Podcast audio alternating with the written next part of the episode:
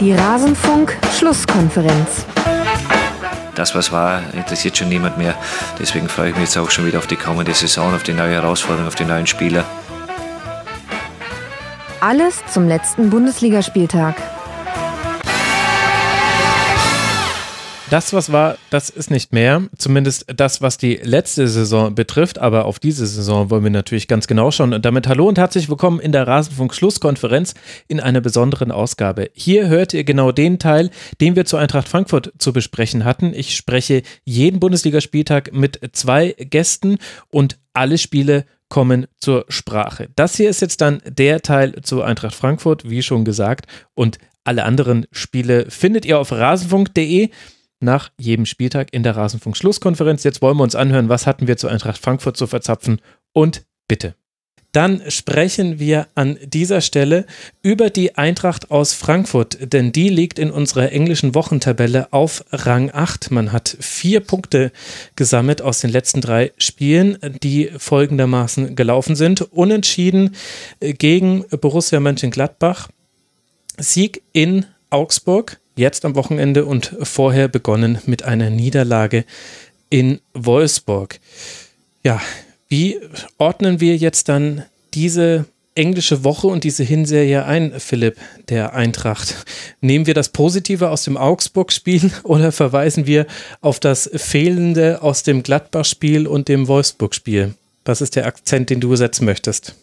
Boah, ich glaube, dass die Frankfurter fragen sich das generell über äh, den, ja, dieser Rumpfhinrunde, wie du sie vorhin genannt hast. Ähm, stehen sie gut da? Stehen sie äh, nicht gut da? Oder stehen sie vielleicht genau dort, wo sie hingehören?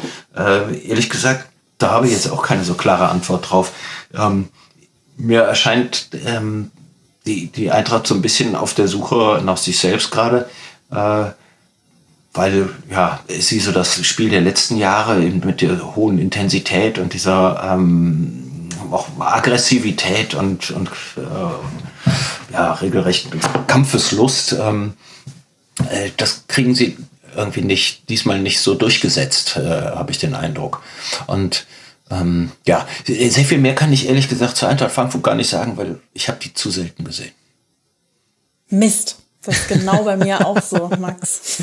Okay. ist eigentlich ungewöhnlich, weil ich ja aus familiären Gründen öfter mal irgendwie auf Frankfurt hingewiesen werde. Aber ich habe wirklich ich ja, ich, ich habe das jetzt eher so an den Ergebnissen hätte ich es abgelesen, aber zum spielerischen kann ich nicht viel sagen. Okay, dann versuche ich mal diesen, diesen Part zu übernehmen. Ich habe ja alle Spiele der Eintracht über 90 Minuten gesehen und das ohne familiäre Bünde zur Eintracht. Ja, gut. Der Job bringt es mit sich. Also, wenn wir beim Positiven anfangen und das Positive ist ja das Augsburg-Spiel, dann spielt die Eintracht manchmal wieder Fußball und das hängt halt ganz brachial auch mit den Spielertypen zusammen, die man auf den Platz stellt. Also in der Partie gegen Augsburg waren das wieder Barkok und Younes hinter Silva, Kostic deutlich verbessert, Erik Durm auch mit einem sehr guten Spiel und auf der Doppelsechs So und Rode.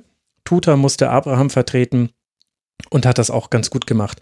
Aber vor allem Barkok und Younes in Kombination noch mit Durm und Kostic, das ist die der Silberstreif am Horizont der Eintracht, glaube ich. Das hat man auch gegen Augsburg gesehen ein Füllhorn an Chancen auf beiden Seiten. Es ging ganz wild hin und her. Also beide Abwehrreihen haben Themen da aufzuarbeiten, aber beide Offensivreihen können sich rühmen, dass sie es jeweils geschafft haben, Chancen herauszuspielen. Und Barkok, Younes, auch Kostic, die haben das so viel besser hinbekommen, Passkombinationen zu haben oder Passoptionen. Also das große Problem von Freiburg ist ja, dass der Ballvortrag ganz oft, äh, von, Entschuldigung, von Frankfurt, nicht von Freiburg, ist, dass der Ballvortrag ja häufig über den Halbraum oder den Flügel nach vorne geht. Also einer der drei Innenverteidiger schiebt mit vor und dann nimmt man entweder den Sechser mit oder direkt den Flügelspieler und dann geht das so zickzackmäßig am Flügel entlang und dann folgt die Hereingabe. Und darauf haben sich die Gegner einfach sehr gut eingestellt und man muss sagen, die Eintracht hat es auch wirklich manchmal nicht gut gespielt in dieser bisherigen Hinrunde. Und jetzt mit diesen zwei Achtern, beziehungsweise manche bezeichnen sie als zwei Zehner, egal, es sind auf jeden Fall Spieler, die im Zentrum positioniert sind, nämlich Barkuk und Younes.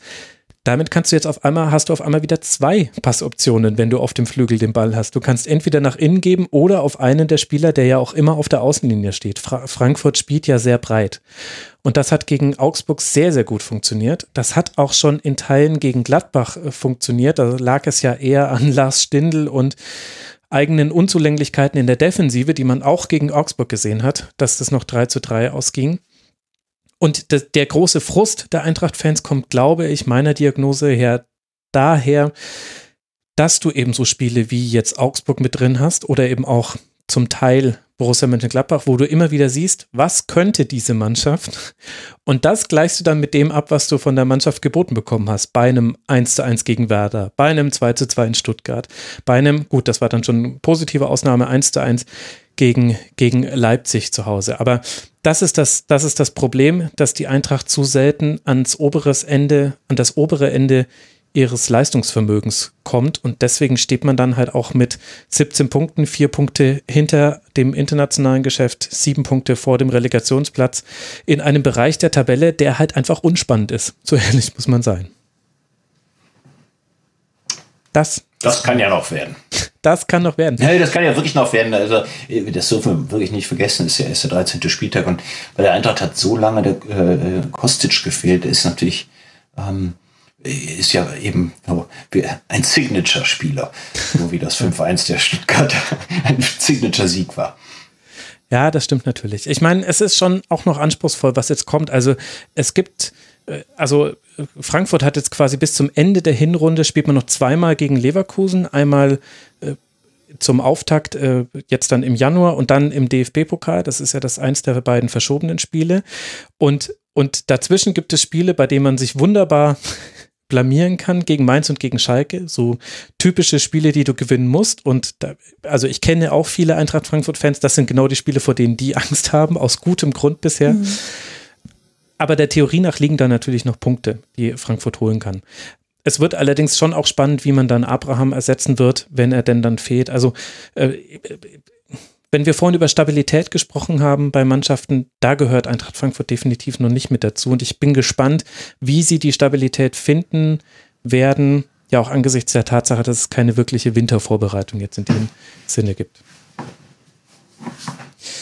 Gut, aber jetzt ist ja erstmal dann Weihnachten. Auch für die Eintracht war es das letzte Spiel im Kalenderjahr 2020. Und praktischerweise können wir jetzt aber gleich über den FC Augsburg sprechen, denn auch der ist mit vier Punkten aus dieser englischen Woche herausgegangen. Ein Unentschieden, ein Sieg und eine Niederlage, drei zu vier Tore.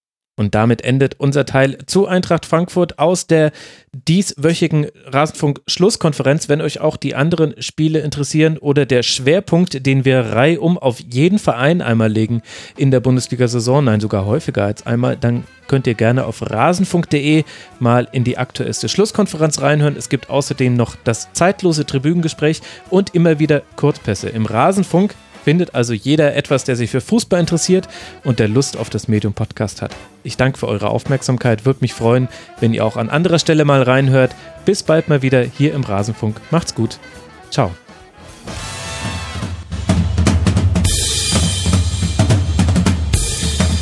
Das war die Rasenfunk-Schlusskonferenz. Wir gehen nun zurück in die angeschlossenen Funkhäuser.